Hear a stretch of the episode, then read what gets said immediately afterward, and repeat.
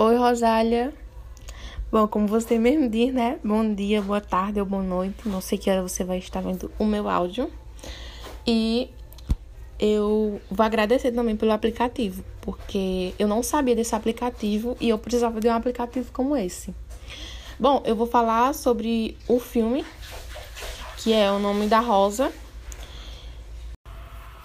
Oi, Rosália, bom dia boa tarde ou boa noite, né? Não sei que hora você vai estar vendo meu áudio, como você mesma falou no seu. E desculpa aí qualquer barulho de fundo. Sim, também obrigada pelo aplicativo, viu? Porque eu ia precisar muito e ele me ajudou. E eu não sabia desse aplicativo. Bom, vou falar aqui sobre o resumo do filme. O nome da Rosa.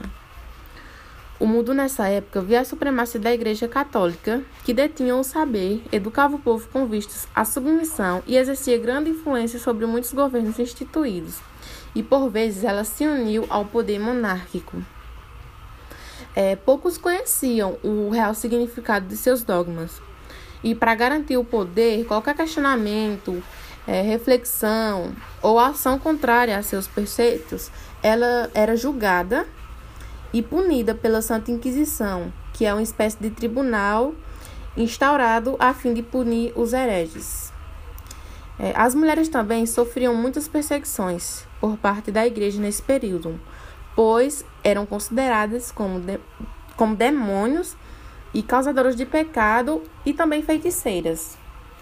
É, o monge franciscano William é designado a desvendar crimes que estavam ocorrendo em um mosteiro benedito italiano e nele os religiosos foram encontrados mortos após o manuseio de um determinado livro e sem divulgar o que haviam lido foram vítimas de envenenamento. É, esse livro que esses homens leram era um clássico de Aristóteles e que falava sobre um riso. E essa expressão humana de contentamento era considerada perigosa por um dos monges da história, o vulnerável Jorge, que tudo fazia de tudo para manter as rígidas disciplinas no mosteiro. Eu vou parar por aqui porque senão o áudio fica muito longo.